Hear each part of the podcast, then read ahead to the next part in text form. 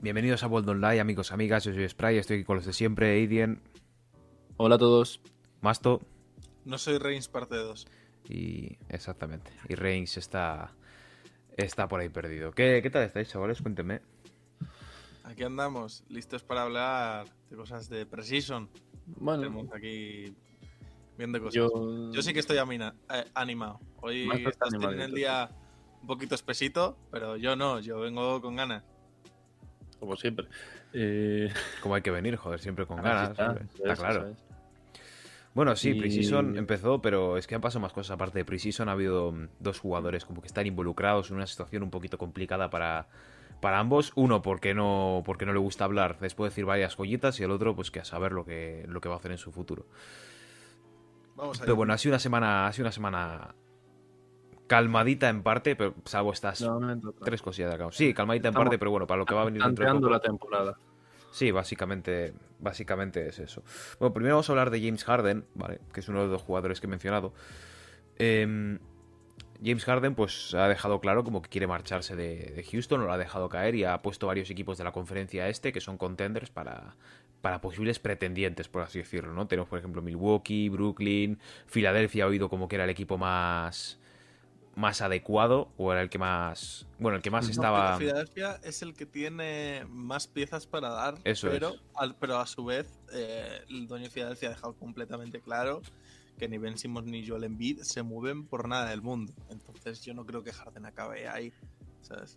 Yo es que no creo ni que Harden se mueva de Houston ahora mismo Yo a así. Mira, Houston, Houston, yo creo, a ver, lo más probable es que Harden se retracte, viendo cómo ha empezado Houston la pretemporada y la pinta que tienen las dos nuevas adquisiciones, más todos los complementos que tienes y que no has perdido, porque solo has perdido un complemento importante, que sí es verdad que Covington era un complemento importante, pero tienes a Christian Wood. Entonces, vamos a ver cómo sale eso, pero yo creo que, que por lo menos Harden no se va a mover. Si se tiene que mover, se va a mover mercado de invierno. ¿No? No- o sea, mercado de invierno. ah, En este caso no es mercado de invierno. Se va a mover eso, eh, antes del cierre de mercado, eh, de mitad de temporada, y no, no se va a mover ahora, ¿sabes? Primero van a ver cómo va el equipo, y yo Sí. creo que el equipo va a ir muy bien. no a ver Sí, Harden, está- Harden va a empezar la temporada con Houston pataleta. Harden, un poquito con Harden va a empezar la temporada eh. con Houston, eso sí, eh, porque tiene que, desde que entró a, a Houston hace, pues eso, hace unos días, ha tenido que pasar por seis positivos, o sea, en plan, tiene que pasar por seis PCRs, que no sé ni por qué. Sí, sí, Pero- pero, porque, es- porque estuvo en, en varios sitios de estos de clubes de striptease, así que normal. Que, Sí, pero ¿Sabes? bueno, a ver, yo no entiendo cómo funciona eso, ¿sabes? Los médicos o los doctores o lo que sea ahora, pero yo diría que con una PCR ya sería necesario, ¿no? El protocolo que se haya puesto. A ver, en general se su- se suele hacer con dos. Mira, al menos aquí. Al menos la- aquí. Pero bueno, para una- un caso tan especial de que al final tienen que dar ejemplo, se va a juntar con gente de todas partes de Estados Unidos y aparte todo lo que van a hacer, al final tienen que asegurarse de que los jugadores estén a salvo, por así decir. Sí, no, a ver, yo la temporada en Houston la va a empezar, ahora ya no sé si la terminará, pero yo creo que la va a empezar en Houston. Tiene que empezarla porque entre, entre protocolos y medidas de seguridad y todo eso tiene que... Tampoco le han dado una oportunidad hacerlo. porque es verdad que han cambiado de general manager, han cambiado de entrenador. No les has dado una oportunidad todavía, no has jugado ni 10 partidos. Cuando juegues 10 partidos de temporada regular con ellos, ya empiezas a entrar en valoraciones. Claro, porque ya... eh, Sí, porque el Pero- roster ha cambiado bastante, ha cambiado el entrenador, hay un nuevo entrenador, hay una nueva superestrella a tu lado, hay otro jugador que está interesado también, o sea... Sí, o sea, yo le daría una oportunidad a Houston. Yo le- Es les, he visto guay. Yo también, la verdad. Además pinta bien, o sea, si, si se complementa bien con, con los dos nuevos jugadores y tal, os, voy a decir una cosa que es muy interesante. Eh, Milwaukee ya no sé si tiene rondas para dar después de lo de Crew Holiday, pero si tuvieran que dar a Crew Holiday y Middleton por James Harden y poder darles algo más, es que necesitan. Houston, lógicamente, si das a Harden, quieres rondas, a ver si te vuelve a salir otro James Harden o algo, ¿sabes? Entonces, pero te digo que le pones a Houston. Mira, si cambias solo a Harden por Middleton, tal y como están ahora el equipo, Houston sigue siendo un equipo de playoff en el oeste. Y eso, en el oeste, está muy bien. Y te sigo diciendo que es un equipo mínimo top 6 del, del oeste, quitándole a Harden. O sea, estamos hablando de, de un equipo con jugadores muy buenos, muy experimentados. Eh, y bueno, y que con dos adquisiciones, que luego lo hablaremos más en profundidad, pero que funcionan. Pero hay algo muy importante que yo quiero que yo quiero sacar de que yo quiero sacar de Houston es que yo voy a decir que los tres las tres mejores piezas que tiene ese equipo que son John Wall, de Marcus Cousins y, obviamente Harden son tres jugadores que no han tenido ningún tipo de ningún tipo de, de, éxito de momento en playoffs. O sea, a ver, Cousins y Harden llegaron a una final de la NBA, pero con un, rol más secundario al fin y al cabo. Y, John Wall en el, en el este siempre se ha topado o con los Raptors, o con, bueno, con los Caps nunca, pero o con los Raptors, o con los Celtics, o con algunos otros equipos. Siempre ha estado en un rol, o su equipo siempre ha estado en una situación en la que no siempre le ha faltado una última pieza para poder competir. Y yo creo que ahora mismo yo a John Wall le veo muy ilusionado en Houston. Y yo creo que eso le puede gustar a Harden, el ver como, oye, este tío está en la misma situación que yo. Que sí, que Chris Paul y Russell Westbrook estaban en la misma, pero no es lo mismo. Ya que Russell Westbrook fue con un ego que estaba por los cielos, Chris Paul no tanto, pero pasó lo que pasó. Y demás, yo creo que yo creo que Harden debería de fijarse en, en, que todos tienen un mismo propósito ahora mismo. Todos, esos tres jugadores tienen el mismo propósito que es conseguir ese anillo que llevan pues 10 años, porque sí, porque Wall y Cousins fueron drafteados en 2010 y, y, Harden en 2009, así que sí, llevan 10 años buscando algo que cada uno en su propio equipo no han podido conseguir. Así que yo creo que debería centrarse en eso. Sí. Luego, cuando, cuando pasemos a analizar los partidos de Precision, voy a dar datitos de los, de los jugadores de Houston que asustan. Asustan bastante, la verdad. Así que asustan al propio equipo o a los equipos rivales. A los equipos rivales deberían, deberían ir precavidos, ¿eh? porque cuidado con cómo va Houston. Luego lo comentamos. Yo es que Houston me gusta porque vi el partido de pretemporada contra, contra los Bulls, como he dicho, ya lo mencionamos luego. Me gusta Houston, me gusta cómo juegan, me gusta cómo, cómo hacen las cosas, pero hemos visto a Houston sin Harden, ahí está la cosa. Cuando metas a Harden, cuando, pero cuando metas a Harden ahí dentro, Harden te va a cambiar el estilo de juego por completo. Te va a dar un giro de 180 grados. Sí, yo creo que sí, yo creo que sí te da. Luego, luego, luego, te explico por qué, porque yo he estado viendo, eh, he visto muchas cosas del partido y luego lo he vuelto a ver hoy, el resumen y demás, lo he vuelto a ver hoy y, y os voy a sacar cositas. Pero bueno, vamos con lo siguiente porque si no, destripo aquí todo.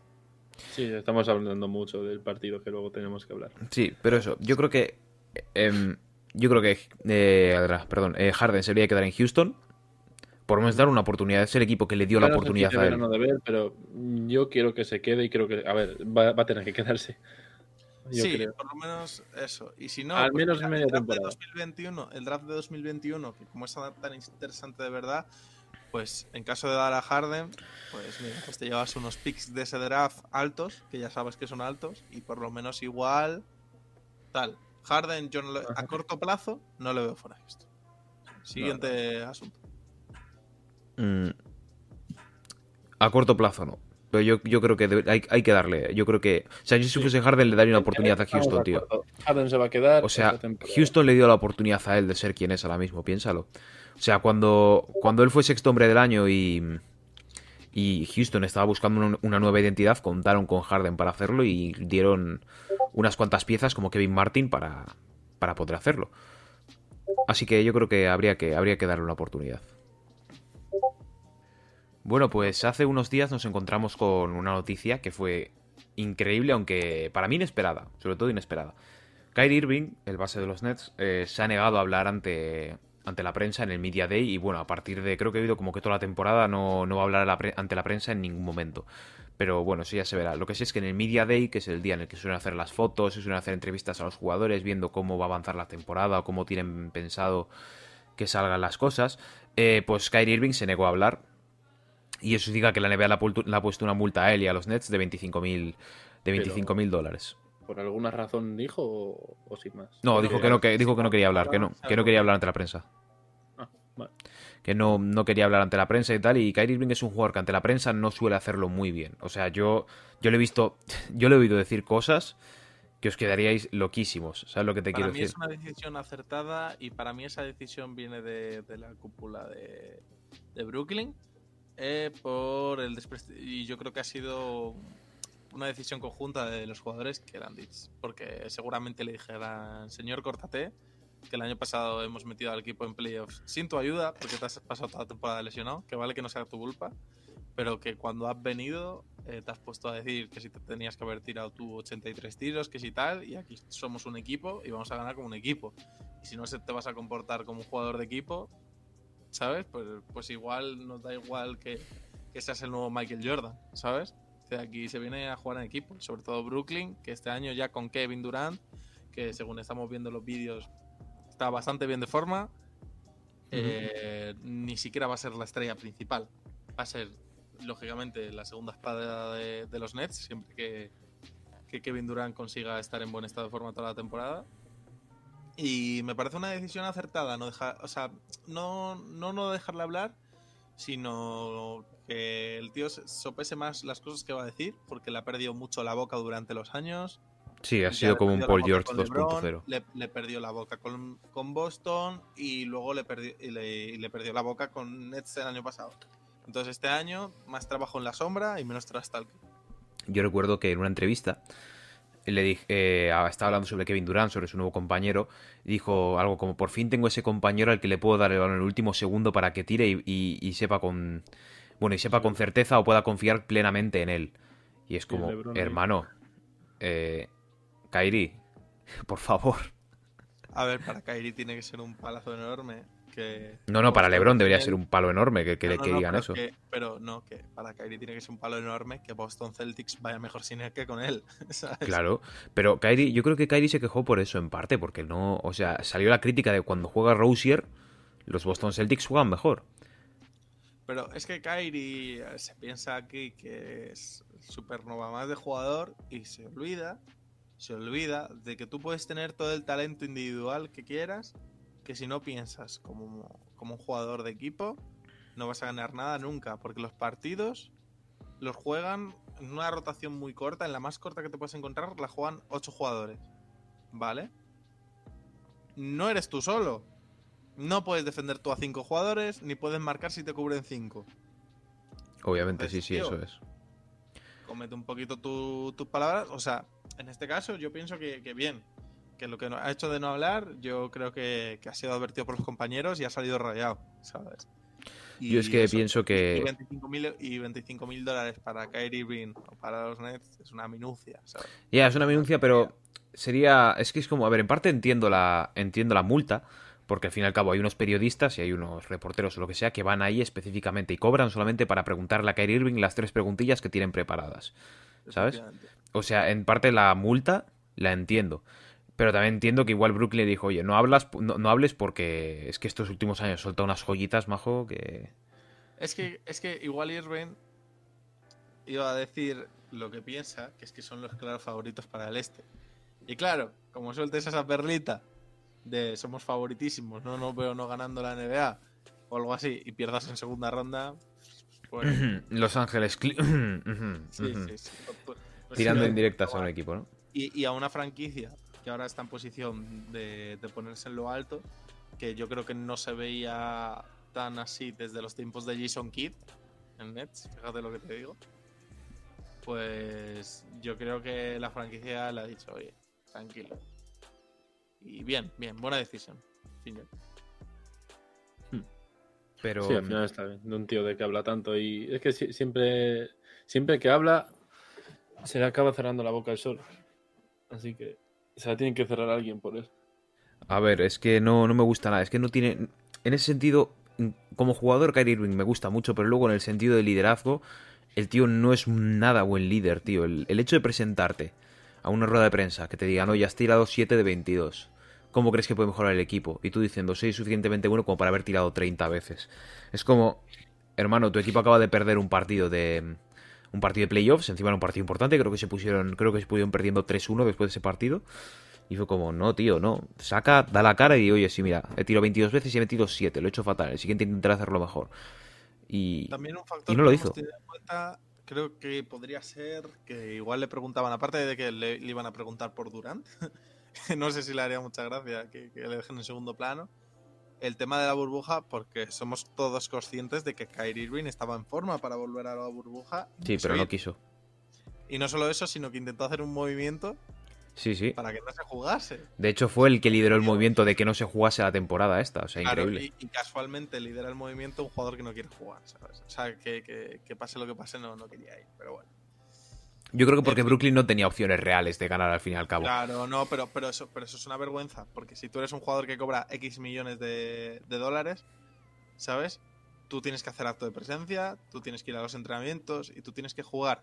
Porque tu equipo te paga para eso. Y tienes que dar el 100% para ganar. Y si no das el 100% para ganar, eh, no, no deberías estar cobrando dinero. Pero ni, ni poco ni mucho, ¿sabes? O sea, a ti te pagan para eso. Ese es tu trabajo. Tu trabajo es jugar al baloncesto e intentar ganar. Eso es tu trabajo. Sí, tío, O sea, yo veo la situación de. Es que yo veo la situación de Kyrie y yo pienso que fue como. Vale, o sea, no van a ir ni de Andre Jordan, ni. Es que no, es- no faltó muchísima gente. Creo que el único decente que fue de, de Brooklyn fue Caris Levert. Y Joe Harris pero- igual. O sea, no, Sí, no, más que eso. que aunque hubieran caído en primera igual, me parece big falta de respeto por parte de, de Kyrie, pero igualmente creo que, que bueno, que dijo, mira, pues me reservo y tal, y así vuelvo 100% recuperado, pero ya te digo que, que Kyrie ya estaba recuperado. Lo que pasa que, bueno, a diferencia, es la diferencia entre Stephen Curry y el señor Kyrie Irving, que Curry cuando todavía no recuperado al 100% del dedo vuelve a jugar con los Warriors antes de la burbuja y lo dan todo por ganar los partidos sabiendo que un tanking era la mejor decisión cuando era ya matemáticamente imposible alcanzar los playoffs y, y Curry salió a ganar aquel partido con Filadelfia tirando triples todo el rato con mentalidad ganadora tal Es que esa es la mentalidad ganadora al fin y al cabo. es- y, y el otro como, bueno, es que si, si veo que no gano, pues igual, no tal. Es como si LeBron con, con los cables del último año se niega a jugar. Dice, no, no, es que no me gusta este equipo.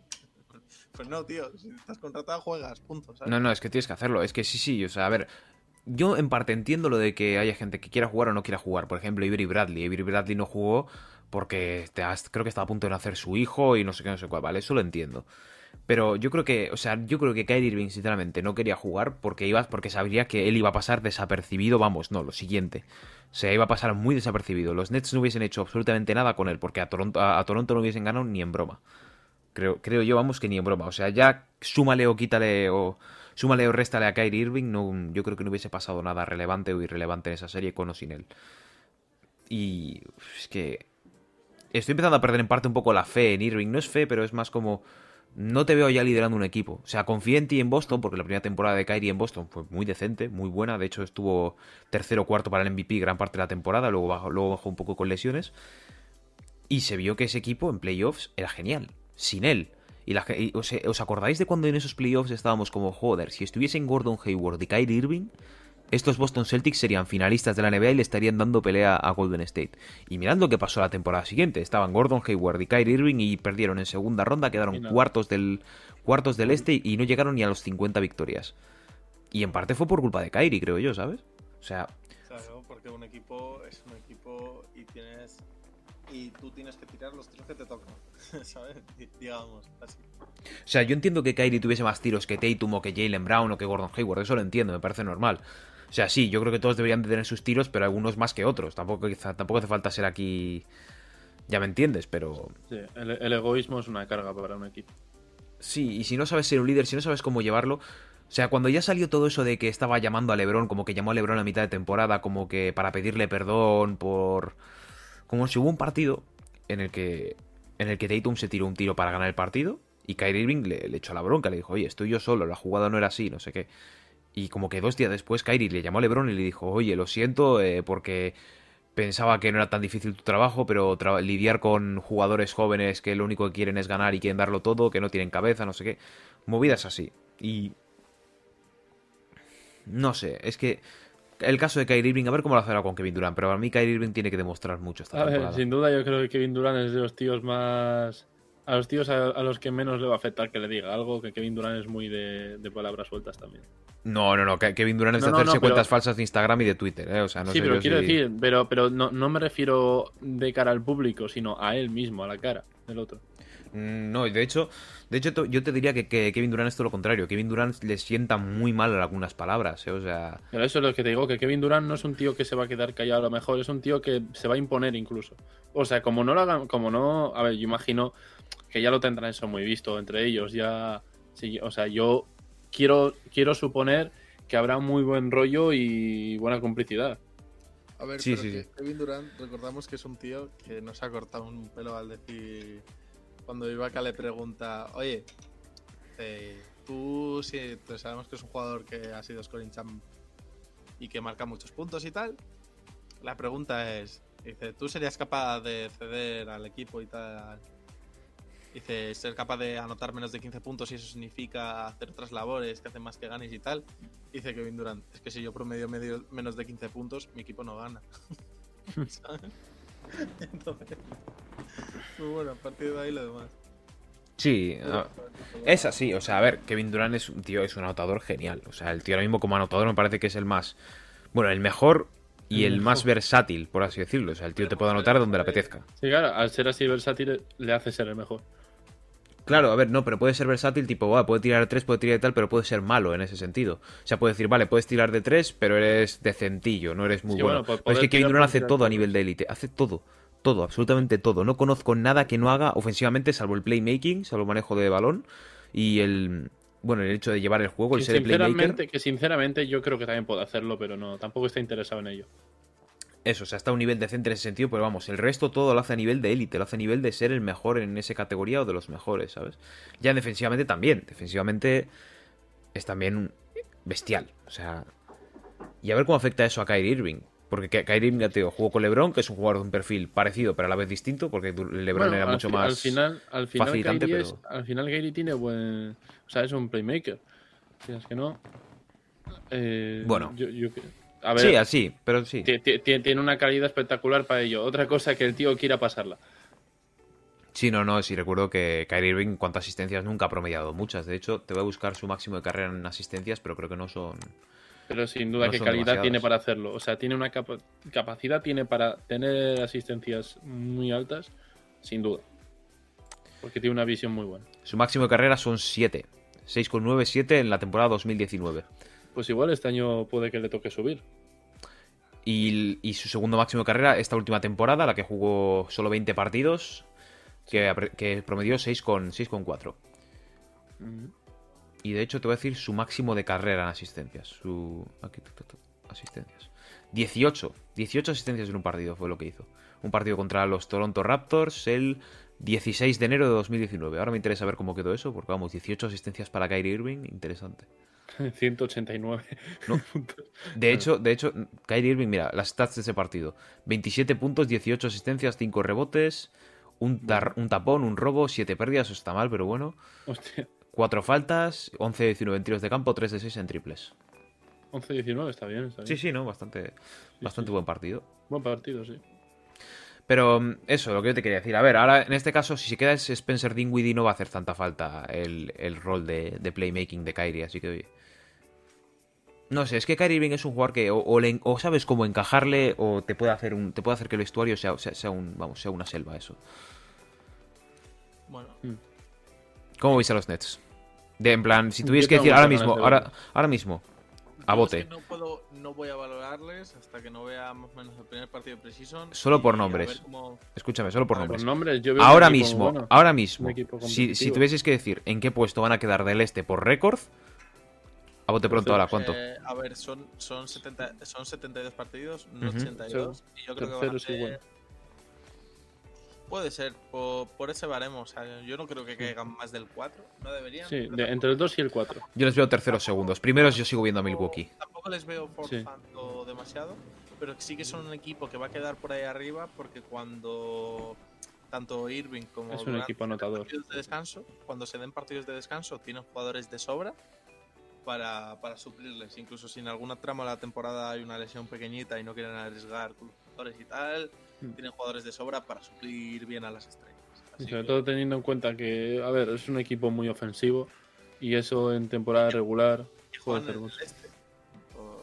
Sí, sí, claro. Sí, pero a la vez el este es que yo creo que se subestima un poquito a la conferencia este, pero este año en esa conferencia creo que hay se han añadido tres equipos más a, a los equipos decentes. O sea, yo por ejemplo, los tres equipos que te voy a decir, Washington, eh, Atlanta y Charlotte. A ver, yo creo que ninguno de estos tres equipos está al nivel de, de Brooklyn, pero si juegan tres veces contra cada uno, yo no te descarto que Lo puedan perder unos, ¿sabes? Me vas a permitir dudarlo fuertemente. ¿Lo de cuál? Menos lo de Charlotte me vas a permitir dudarlo. Yo creo que estamos, estamos sacando precipitaciones de pretemporada y eso no. Has pillado un sexto hombre de un equipo de, de un equipo playoff, has pillado el sexto hombre, porque era el sexto hombre de, de un equipo playoff y has drafteado en el número 3 a un tío que el primer partido te ha marcado 0 puntos. Vamos- a ver. Bueno, ya con esto, ya con esto empalmamos, ¿no? Si os Eso apetece. es. Bueno, voy a esta vez voy a encargarme yo de dirigirlo. Adelante, te, lo- te- te- te doy el testigo. Os voy a decir uno a uno los partidos, lo voy a decir en orden cronológico, o sea, en plan voy a empezar diciendo el primero que empezó, Sí. ¿no? Y voy a acabar con el último por horario, ¿sabes?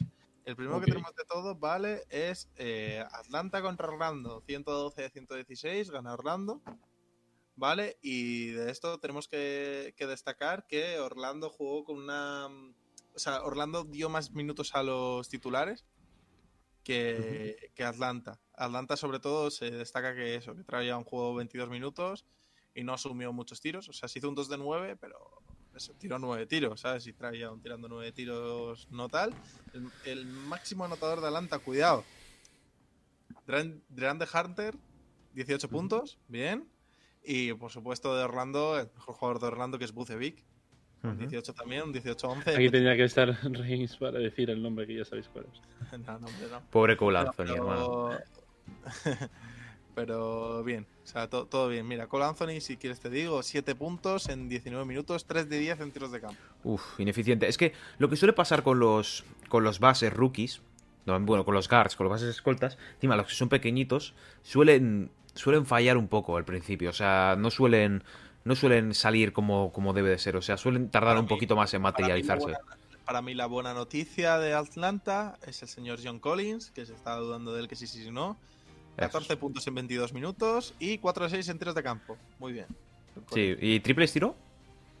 Eh, pues supongo que si ha hecho 6 tiros de... O sea, que yo sepa, sí. O sea, si, si ha hecho si ha metido 4 canastas.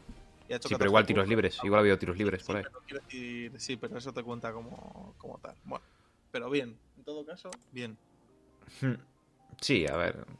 Yo, es, es preseason, sí, dale. Eh, que este partido no había mucha chicha. Este sí hay chicha. Este. Acabamos de llegar al partido de las estrellas. Al fin de semana de los mejores jugadores de la historia. Detroit Pistons contra New York Knicks. 84 Partidazo, el, parti- el partido de la semana y eso que todavía faltan partidos. 84-90. Mm, no me arriesgo nada diciendo que, que este es el peor partido de, de toda la pretemporada. Ha sido. O sea, incluso con los partidos que están por venir que nos han jugado. A expensas de la revancha entre Detroit y New York que se va a dar esta semana. Un partido Nada, van a tener, van a tener que hacer menos pérdidas. puntos porque hicieron demasiados. con pérdidas por todos los lados. Eh, no- solo uno de los dos equipos llega a 90 puntos. Yo es que de ese, Ah. ese partido que lo vi, solo, de- solo te destaco dos jugadores. Te destaco, te destaco Blake Griffin, que hizo muy buen, muy buen debut, o sea, hizo un cambio bastante decente. Y Obi Buen Toppin, Obi Toppin para mí genial. Su debut Obi Toppin fue... Bueno, y, y Mihailiuk, que metió ahí un par de triples, fue, fue de, lo más, de lo más destacado. O sea, jugando 15 minutos, que jugó solo 15 minutos, eh, se hizo 4-9, ¿sabes? Pero es que lo, lo demás. ¿Sabes dónde jugaba S- SB? ¿Sabes dónde jugaba SB antes? Eh, ¿Dónde? O sea, es que jugó en los Lakers y todo.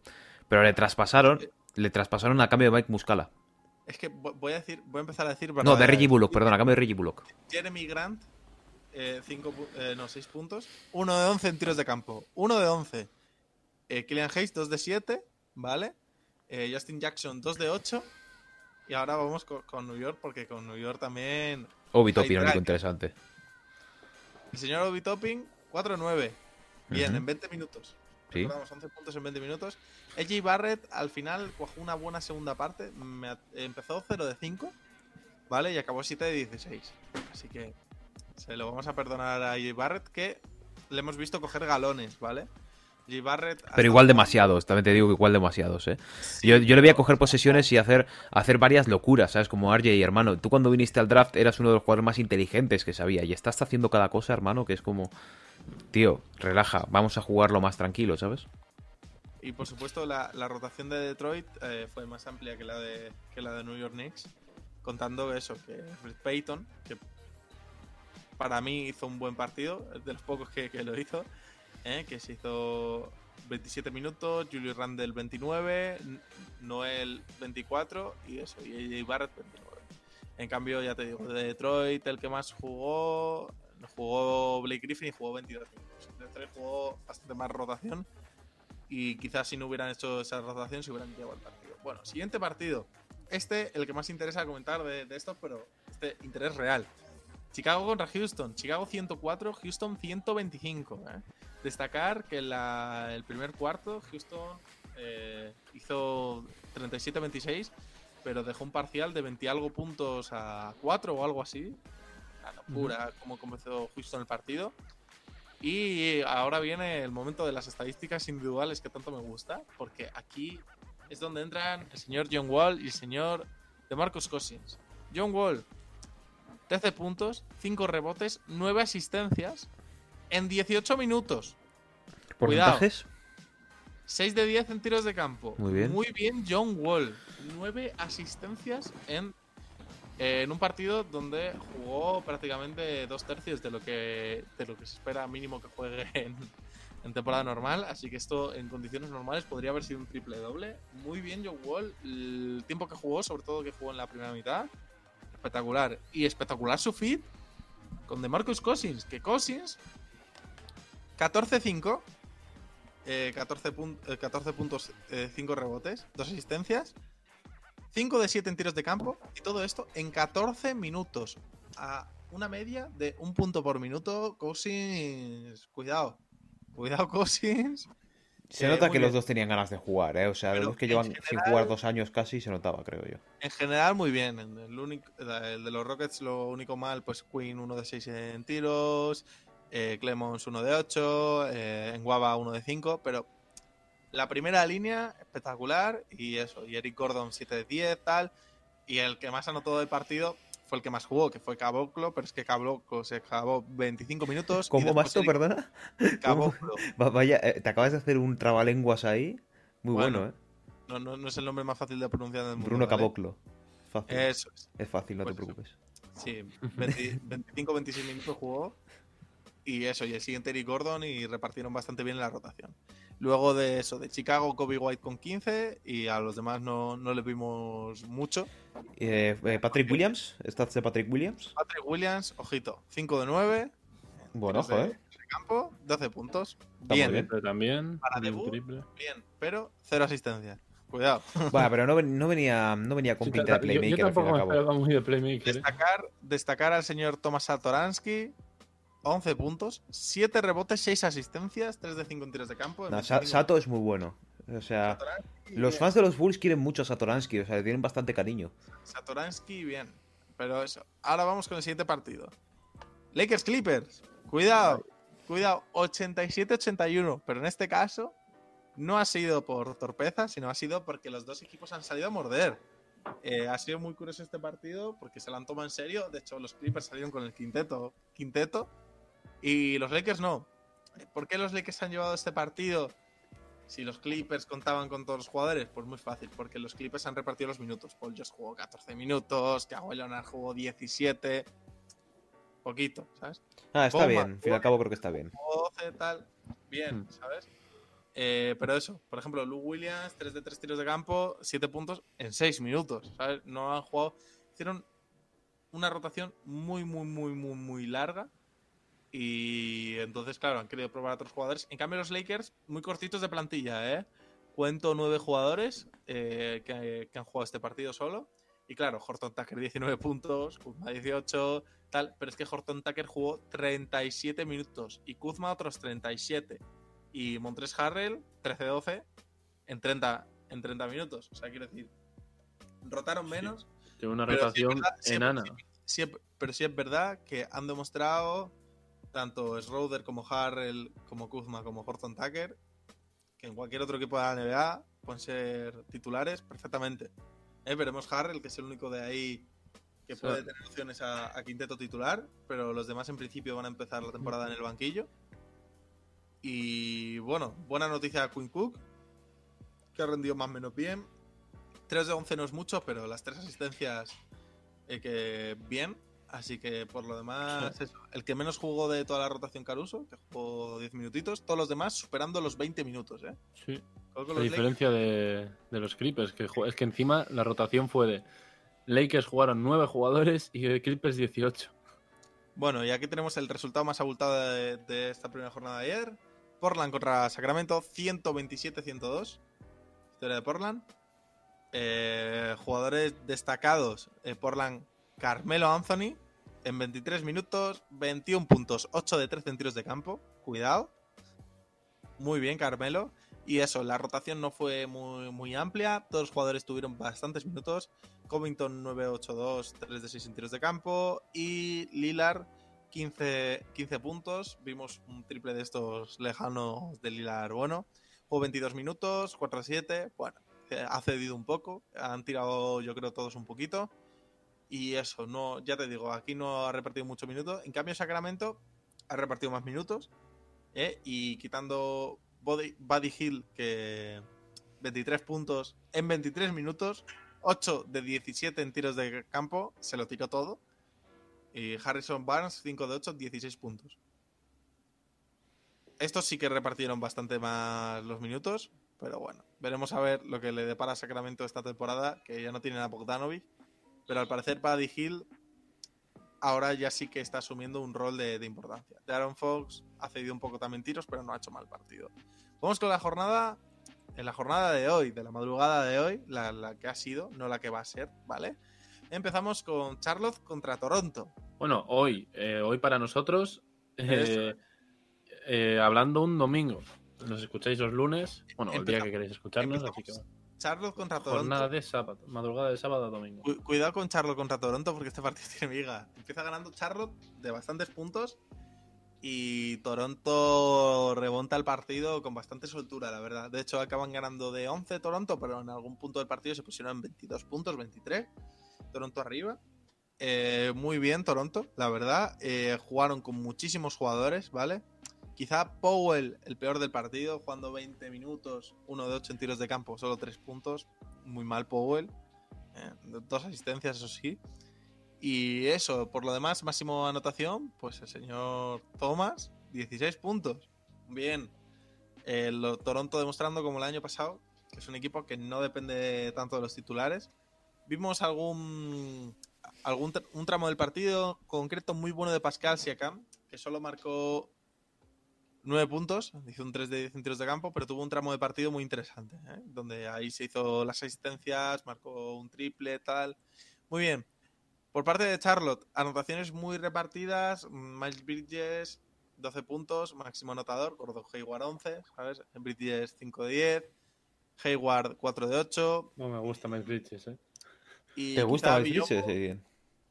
Me gusta, me gusta. Yo empezó, muy- la historia, en- empezó la historia en el 2K y al final me gusta el tío. Yo, yo soy mucho más de Michael que de Miles, ¿eh? también te digo que...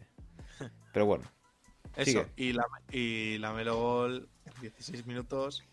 Ojito, 10 rebotes, 4 asistencias, Los puntitos. 0 de 5 tiros de campo.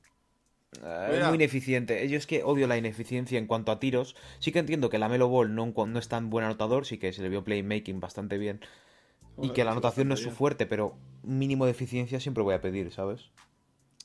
Pero bueno, Pero está siguiendo eso. los pasos de su hermano a este De paso. momento, o sea, la rotación, solo un jugador ha superado los 20 minutos y ha sido por 20 segundos. Eh, o sea, ningún jugador llegó a los 20 minutos. ¿Quién ha sido?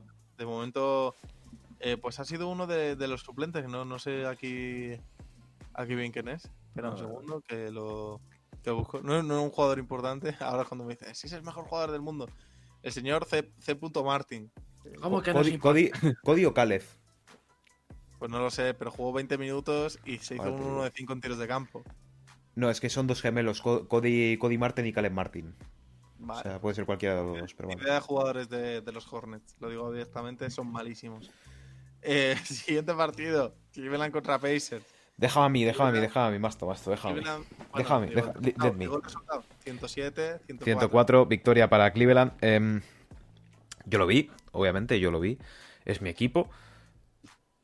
He de decir que me fui a la cama con buenas sensaciones. Vamos a ser sinceros. ¿Es un partido pretemporada? Sí, pero me gustó. Me, gustó los, me gustaron los minutos que recibieron, por ejemplo, Isaac Okoro, que recibió Darius Garland, que también tuvo sus minutos de importancia. También tuvo Zone Maker, incluso, que es un jugador que acaba de llegar hace poco.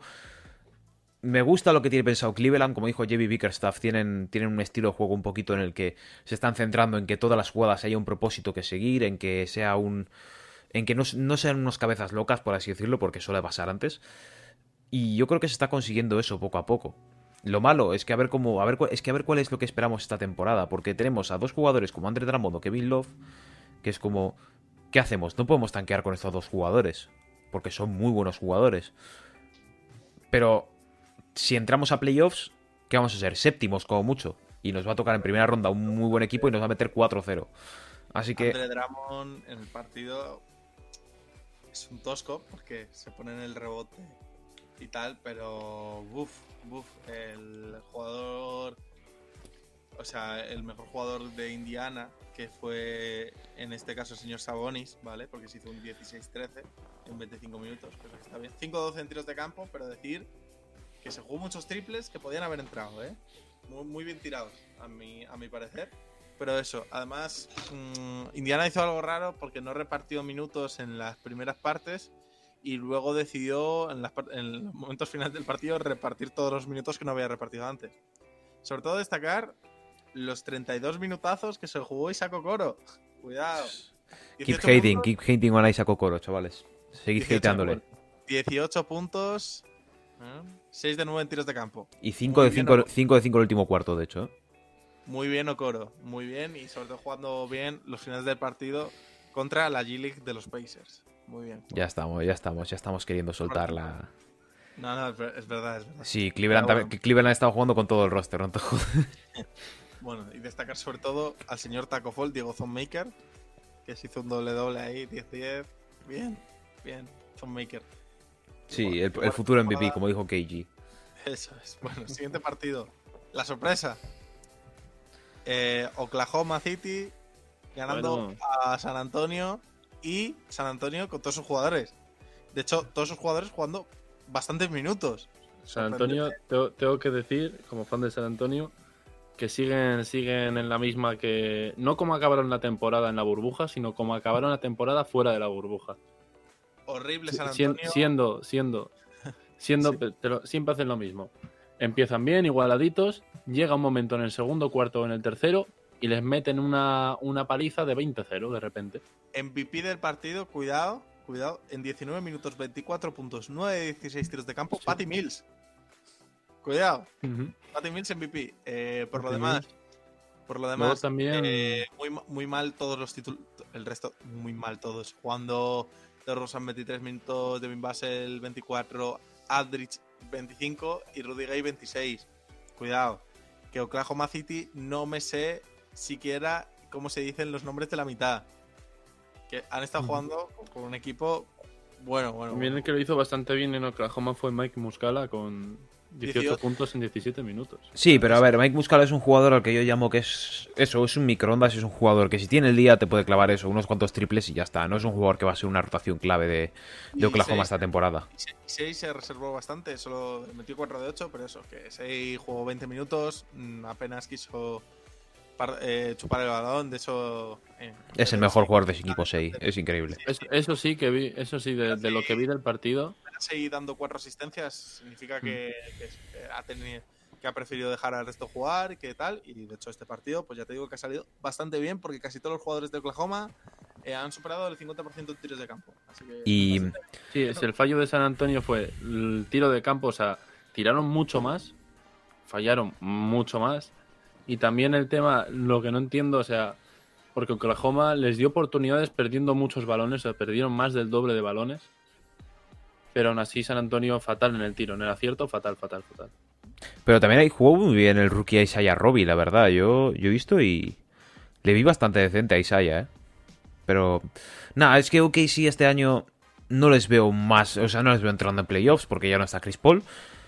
Así que yo creo que su propósito debería ser simplemente que, que darle minutos a SGA, darle minutos también a, a Roby, a toda esta gente, a Lugensdor también, y tirar para adelante porque, oye, tienen 20, tiene 20 primeras rondas, ¿sabes? O sea, simple. Y, y, y, os voy a dar la clave de Oklahoma. Oklahoma tiene equipo suficientemente no bueno como para ir a tope todos los partidos, mm, dar minutos a todo el mundo y tal, y hacer un desarrollo perfecto, pero sin, sin dejarse ganar, sin quitar minutos para tal. No creo que tenga necesidad de eso, así que muy bien. Siguiente partido, ojito, Milwaukee contra Dallas Mavericks. 102 Milwaukee, 112 Dallas Mavericks. Gana Dallas con una rotación mucho más amplia. Cosa que me ha sorprendido porque el señor Giannis jugó 24 minutos, ¿vale? 25 Más- puntos, 10 rebotes. Bien, Más ya. lo viviste muy bien el partido, me imagino. Muy, muy, o sea, muy contento. O sea, da igual quién tuviera la posesión, más todo ilusionado.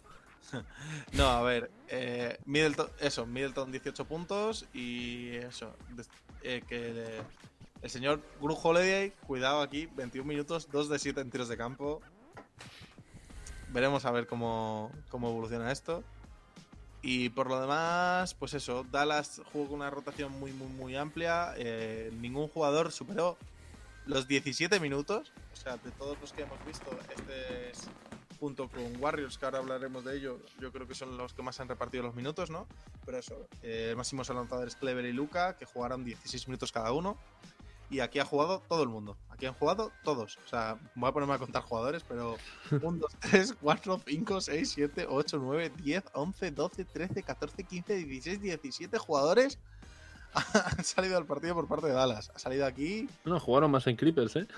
Sí, sí, ha, ha salido aquí hasta mi tío a jugar. Sí, sí, pero aquí estamos hablando de que ningún jugador ha llegado a jugar 17 minutos, ¿eh? ¿No? Que, o sea, muy. Yo no sé si lo tendrían cronometrado para poder hacer algo como esto. Pero, pero muy bien. Y además, y la anotación también muy repartida, ya te digo. El que más ha anotado ha sido 13 puntos y el que menos 2. O sea, todo el mundo ha anotado canasta.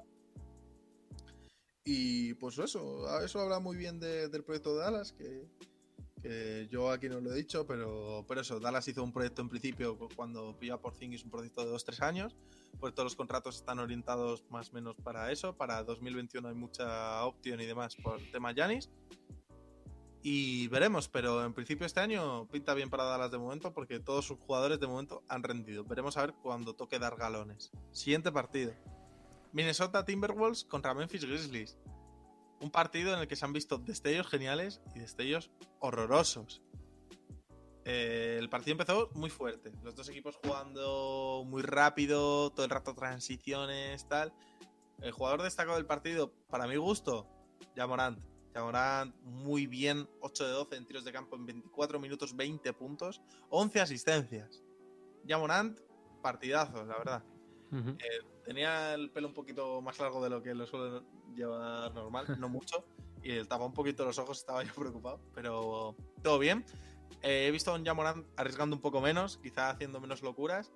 Y muy colaborativo, o sea, su jugada principal era entraba a canasta y eh, que parecía que iba a entrar con todo y la pasaba a la línea de tres. Y ahí buscaba las asistencias de los compañeros, la verdad que muy bien.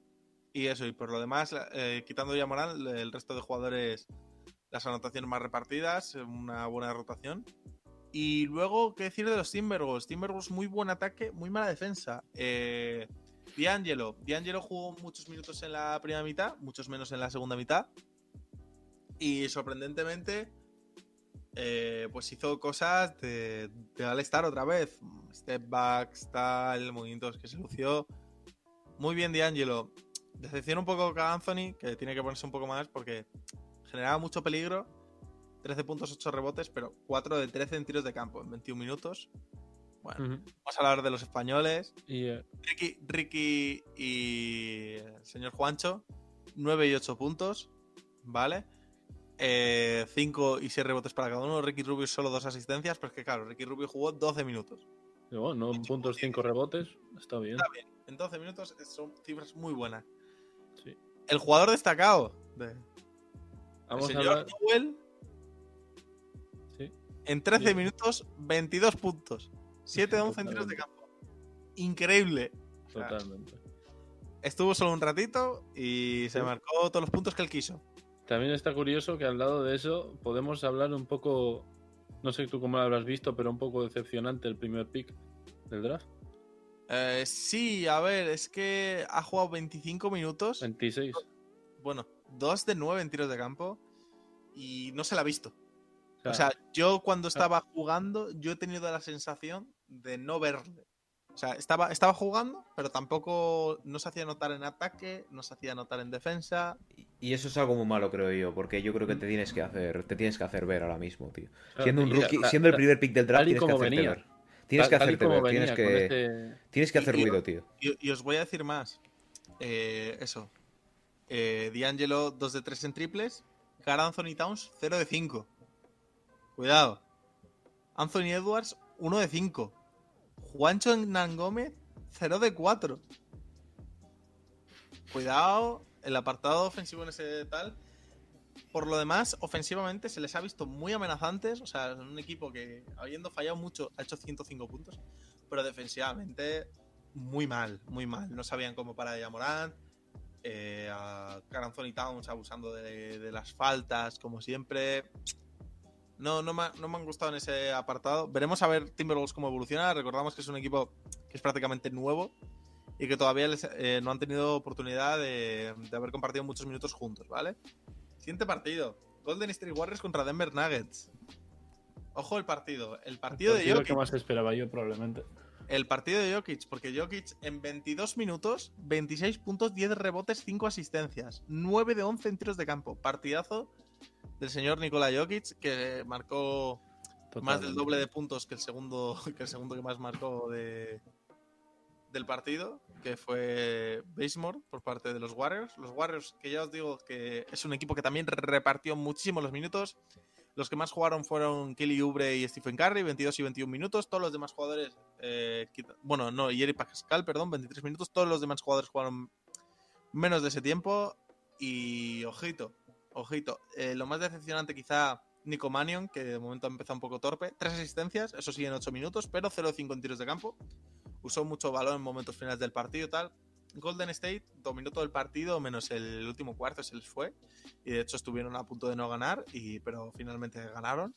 Pero estuvieron tal. Me gustó mucho Smailagic.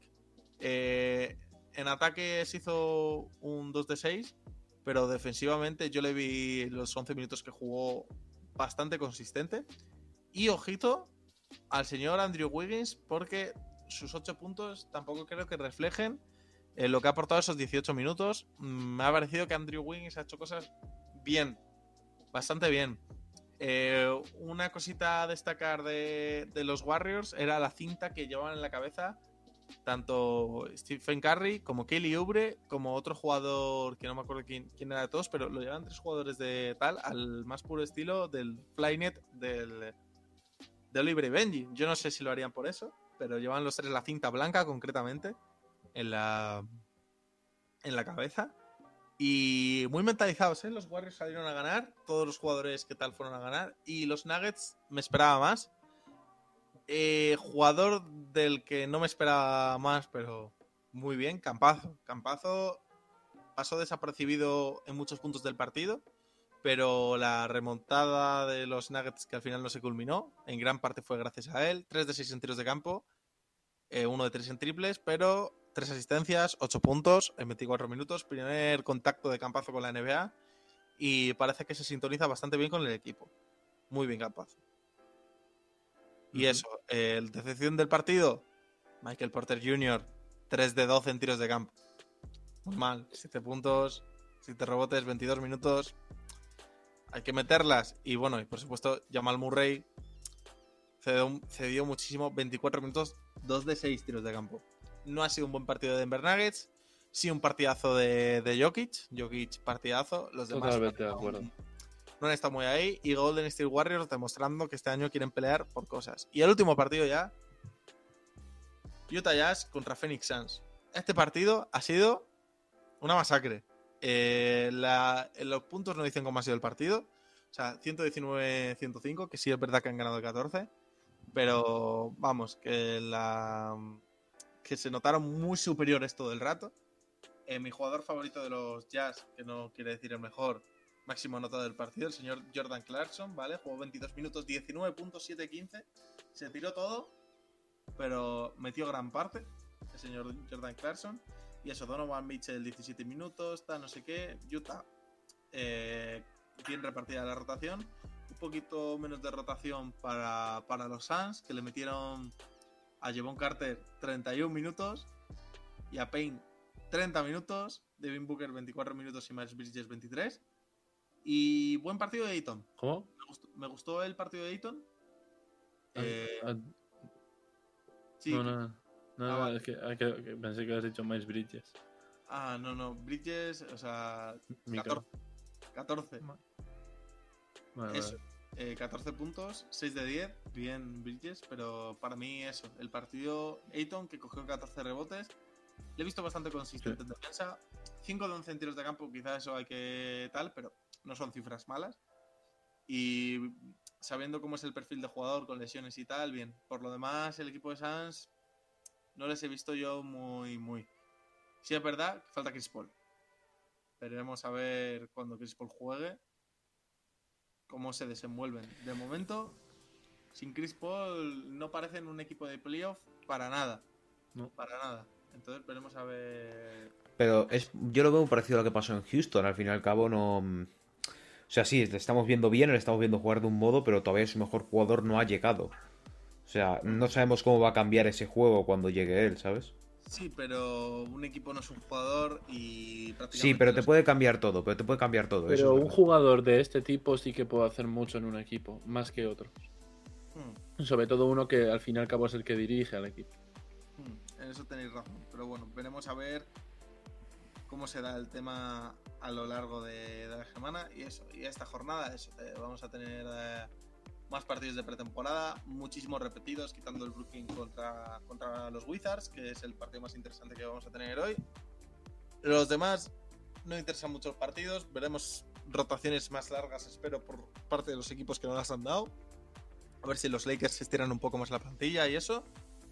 Y bueno, chicos, ¿qué, qué opináis? Para vosotros, ¿qué es lo, lo más... O sea, quiero que me digáis cada uno el equipo que mejores sensaciones os ha dado de, de lo que llamamos de pretemporada, que nada, que son un partido por equipo, y el equipo que peores sensaciones os haya dado. Joder, pues yo ahí. te voy a decir. Yo te voy a decir que el que peor, el que peor sin duda me ha dado. o ¿Cómo? ¿Perdona? Bueno, empezamos por ti si quieres, venga, va. Ah, vale, perdona, perdona. No, yo te voy a decir que el que peor sensación sin duda me ha dado es, es un partido en general, que es el Pistons Knicks. O sea, Sí. me ha dado, me ha dado una sensación que de que ninguno de los dos sabía. acuerdo todos. Sí, sí. Todos vamos a estar de acuerdo en eso. Y para vosotros lo mejor, lo mejor. ¿Qué es lo mejor? Los Rockets han estado muy bien, o sea, Sí. eh, los Rockets a mí me han gustado bastante. Mm, no sé, al fin y al cabo, es que como mejor, es más, me parece más difícil para mí elegirlo. Porque claro, hay partes del equipo, es que no lo sé. A mí Yo- los Rockets me ha parecido que lo han hecho muy bien, han actuado muy bien. O sea, incluso, a ver, no sé que si mejor de lo que se lo esperaba, porque cada uno se esperaba una cosa u otra. Pero a mí me ha gustado. Y, y bueno, contento también con los Warriors. Yo os voy a decir lo peor para mí, obviando al partido ese, porque es que ese partido horrible, pero son dos equipos que realmente no creo que quieran pelear nada. Pero, pero para mí las decepciones han sido San Antonio, Totalmente. San Antonio muy decepcionante, pero no, no un poquito, y Charlotte. Charlotte quizá porque no, no he visto no he visto cambio de ese cambio positivo del año pasado a este año. Charlotte no lo he visto.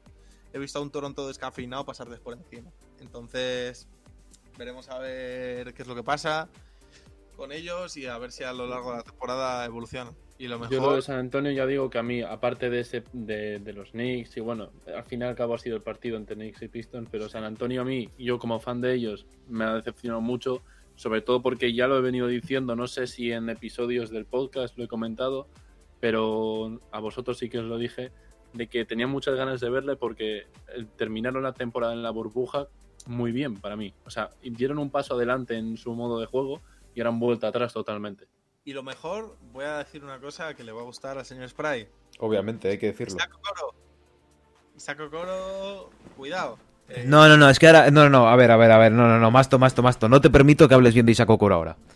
ah, no, no, Yo- ahora no te, no, no, no, no te permito, ahora no te permito, sinceramente, después de la, de la paliza que diste con Isaac Okoro, no te permito para nada que hables bien de él. Ahora no quiero. Ahora me niego a escucharte. te calles. Ahora, ahora, ahora simplemente silencio y vamos a ver cómo evoluciona. Aplaude. Simplemente admite tu error. Bueno, no lo admitas porque es el primer partido de Precision. Pero si acabas siendo un muy buen jugador, yo solo quiero que admitas tu error. Pero ahora va- ni se te ocurra, ni se te va- ocurra va- soltarlo. Vamos a hacer público también que tu reacción a cuando draftearon a Isaac Okoro no fue la más bonita del mundo. Pero escúchame, pero yo, pero, pero- pero porque yo te digo, pero ya te lo dije, yo mi reacción a Isaac Okoro no fue la mejor porque estaba Denny Abdia disponible. Pero escucha, escúchame, Spray, tío. Dime.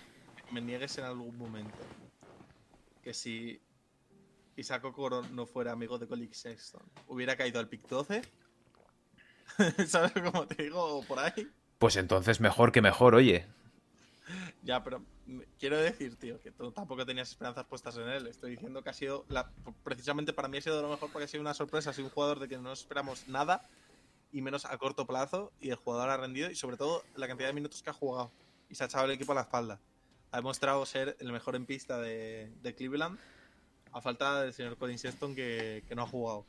Sí, Colin Sexton tiene una, tiene una torcedura de tobillo y que dicen que igual se pierde los dos, tres primeros partidos de temporada regular. Pero a lo que iba a ver, obviamente yo creo que sí, mi reacción obviamente no fue la mejor a Isaac Okoro, pero porque digo, había tres jugadores que me parecían mejores que él disponibles, como eran Obi Toppin, Sí. Killian Hayes incluso, Bueno, y Abdia, pero salió. Oye, salió y yo, yo, yo lo acepto, yo lo acepto al fin y al cabo. Vi highlights de él, vi lo que podía aportar y vi vuestro hate y vi el hate de la gente y dije, vale, me lo, me- me lo- lo tengo en el corazón ahora mismo. A ese tío le voy a apoyar, vamos, como, si- como si fuese mi hermano. También os voy, os voy a decir que, eso, que, que Cleveland, sobre todo, es positivo para ellos. Porque esta temporada, cuidado, el tantear ya no el play-in, pero estar bastante lejos de- del fondo de la tabla. Para Cleveland, yo creo que, que eso ya empieza a ser bien. Ya veremos, ya veremos. Detroit, Yo no voy, Detroit, no voy con prisa. Detroit, Detroit y, y también New York deberían quedar debajo de, de estos Cavaliers. Si no, deberían replantearse muchas cosas. Salvo que quieran hacer tanking por lo de la temporada 2021, pero ya veremos. ¿Qué algo más para hablar, Sprite? Yo diría que, yo diría que no. Ha sido, está siendo guay la pretemporada. Yo la he visto pero porque echaba de menos el baloncesto. Vamos a ser sinceros. Tal cual. Yo he visto un poquito, pero vamos. Yo sí, o sea, yo voy a Cleveland, yo estoy bien, yo he visto todo lo de Cleveland y, y voy a seguir viéndolo porque al fin y al cabo, pues eso es. Así voy a tirar. No sé, ¿hoy vais a ver algo? Sí, claro. Ya veré, ya veré. Mañana, ¿Cuál es- mañana sí que veré. pinta- Es ¿Cuál que- es el que os pinta más ver? El de Brooklyn, ¿no? Sí, Brooklyn, lo más seguro. Pero. Mm, Pero tampoco le voy a prestar tanta atención ya que mañana madrugo y todo eso, así que. El lunes, el lunes a las 8 sí que, veré, sí que veré a Cleveland, que juega también a las 12 o a la 1. Ujú. Pero sí, poco a el poco. de Brooklyn es a las 6, que es a las 2, ¿puede ser? El de Brooklyn es a las 12, 12 de la noche, hora española. 12. Ah, pues el de, ah, pues el de Orlando es a las 11, qué pronto. Ujú, Sí, sí, Orlando Atlanta a las 11. Está bien. Bien, bien, pues a las 12, buena hora me parece. Bueno, ¿algo más que decir vosotros, ustedes, caballeros? Yo por mí no. Ha sido un episodio un poquito, a ver, con poco contenido en el sentido de, de novedades, pero bueno, hemos comentado un poco todo por encima, y sobre todo Masto. Me ha gustado, ahí se ha tragado los partidos, se ha tragado la información. La verdad ahí que está, sí. Y la ha soltado para todos vosotros. Eso es. Hay que, hay que ver. Esta, esta temporada considero que, que al haber habido mucho más movimiento en el mercado del que pensábamos que iba a haber, porque pensábamos ya que, que todo se, se había dado el año pasado, al haber habido tantas cosas, la lesión de Clay y tal. En todos los, digamos que en casi todos los equipos, en Qué la gran ¿eh? mayoría, ha habido muchos cambios, ¿eh? Y, Sí. y no esperábamos que los fuese a ver. O- obviamente hay equipos como los Grizzlies y como los Nuggets, ¿sabes? Que, que sí es verdad que tienen alguna adquisición destacada, pero no ha habido tanto. Pero ha habido muchísimos movimientos. Lo de Atlanta ha sido espectacular este, este La tal. verdad que... Y Sí, sí, Charlotte. sí. ¿Qui- Sí, ¿Quién sí, iba a decir que Atlanta, cuando hablamos de que, de que Trey Young pedía, pedía ya, pedía playoff ya, pelea ya, sa- pensamos, pero ¿qué quiere que haga? ¿Qué, qué van a hacer? Y mira lo que han hecho, ¿eh? sí, Lo han montado muy bien. para mí Atlanta pinta muy bien y además ya no solo como un equipo competitivo, sino como un equipo muy divertido. Sí, eso iba a decir. Que eso, que eso para Es mí un como- equipo que tendrán ganas de ver los partidos. Eso es. Por cierto, a mí antes de ir, se me ha ocurrido una nueva, una bonita cosilla que puedo deciros. Han salido ya, mm, eh, bueno, los odds, los, las apuestas, lo que viene siendo para el rookie del año de Hoops Plug, ¿vale? Que es otra, es otra página y tal. Y os lo voy a decir, para Hoops Plug, el primero, como rookie del año va a ser la Melo Ball. Segundo, con, bueno, primero con más opciones. Segundo, Obi Toppin. Tercero, Anthony Edwards. Cuarto, James Wiseman. Quinto, Killian Hayes. Sexto, Denny Abdia. Séptimo, Tyrese Halliburton. Octavo, Isaac Okoro. Noveno, Onyeka Okongwu. Y décimo, Cole Anthony. Curioso. Uf, eh, Yo lo de la Melo, yo, yo sigo apostando por la Melo, la verdad. Y vi- viendo lo suelto que se le ha visto, luego solo falta que meta y que, que se suelte mucho más y que coja más confianza con el equipo. Sí, pero habiendo jugadores como Wiseman, ¿sabes cómo te digo? Es que Wiseman para mí es que, y, y sobre todo, bueno, y también. Mm, ya, pero en el tema estadístico yo creo que la Melo lo tiene más sencillo, ¿no, ¿no lo crees? Para destacar. Tiene más Sí. bocas que alimentar como playmaker. Claro. Obi Toppin le pondría como clarísimo favorito por el equipo donde está, si no llega a ser porque los Knicks no son muy listos, o sea, la directiva, eh, no, no- no los jugadores. Y yo creo que van a apostar por, si van a seguir apostando por Julius Randle cuando ese puesto de titular, por muchos millones que cobra el otro, debería tenerlo Obi Toppin para coger galones y desarrollarse, porque el tío ya en Precision ha demostrado que es un jugador, que su rol, que es asegurar puntos fáciles, le cumple a la perfección. Y tiene un físico bien potente y a mí me Sí. gusta mucho Bipod Topping. Así que veremos. Pues sí. Bueno. Yo y vosotros ahora mismo así, a- después de los dos primeros días de pretemporada, ¿quién- ¿a quién veis vosotros como vamos a mojarnos? ¿A quién creéis desde el primer día? Luego ya veremos cuando se dé eh, como rookie del año. Es que, ¿Quién ahora mismo, es, que te- es, que te- es que ahora mismo te voy a decir a Isaac Okoro, tío. Es, es el que más le he visto. Nada, pero te diría, te diría. Obi, te diría Obi, te diría Obi. Pero, pero fu- fuera coñas, Isaac Okoro, si tiene estos galones durante toda la temporada, o sea, quiero decir, si es un jugador que, que va a jugar 32 minutos, solo con eso, Ya eh, ya, ya- ya va a tener mucho hecho.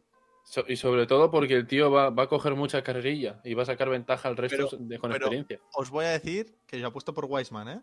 Cuidado porque Wiseman he visto jugar al partido de los Warriors y lo único que se ha visto carente ha sido la falta de un hombre grande. En cuanto tengan a ese hombre grande, con los que le gusta tirar a Warriors exterior, si saben no adornarse demasiado, mm, para mí va a ser un tío de más Bueno. de 20 puntos por partido. Entonces, cuidado. entonces, marcamos. Spray dice Isaac Okoro. Isaac Okoro o Obi Toppin. Ahora mismo te hacía. O- te diría- o- bueno, ¿no? Uno de esos dos. Uno Tú esos dices Wiseman y yo me quedo con la Melo. Y, y bueno, Reigns dice Cole Anthony, me lo dice por el pinganillo. Reigns, Reigns lo piensa. Bueno, todo dicho por, por su parte. Pues por la mía también. ¿Masto? eh, Paul Pierce. Paul Pierce, perfecto. Paul Pierce, y antes del Paul Pierce, recordemos las redes sociales que siempre están ahí, que Adelante. se nos pueden olvidar. En Instagram nos podéis seguir en boldonline barra baja es para ver las noticias y cuando subimos cosas y bueno, y para interactuar con nosotros. Y, sobre todo, Y que el, de nuevo hablamos de las podcast, pegatinas. El podcast siga creciendo, eh, muy importante, no dejéis de verlo. Los Obviamente, siempre vamos a estar Apoyo. aquí. Todos los que estéis aquí, de nuevo, volvemos otra vez. Si habéis llegado hasta aquí, comentad Paul Pierce o comentad vuestro equipo favorito. Nos vale también. Y bueno, pues por mi parte, poco más que decir. Espero que nos escuchéis y que disfrutéis el podcast. Bueno, pues por mi parte hasta aquí World Online esta semana. Nos veremos la semana que viene, el lunes. Recordad siempre sobre las 6, 7 de la tarde, siempre en YouTube y en todas las aplicaciones de podcast, como ha dicho Aidien. Por mi parte todo dicho. Nos vemos con más World Online la semana que viene. Y recordad, amigos y amigas, que el balón no miente. Hasta luego. Nunca, nunca. Yo-.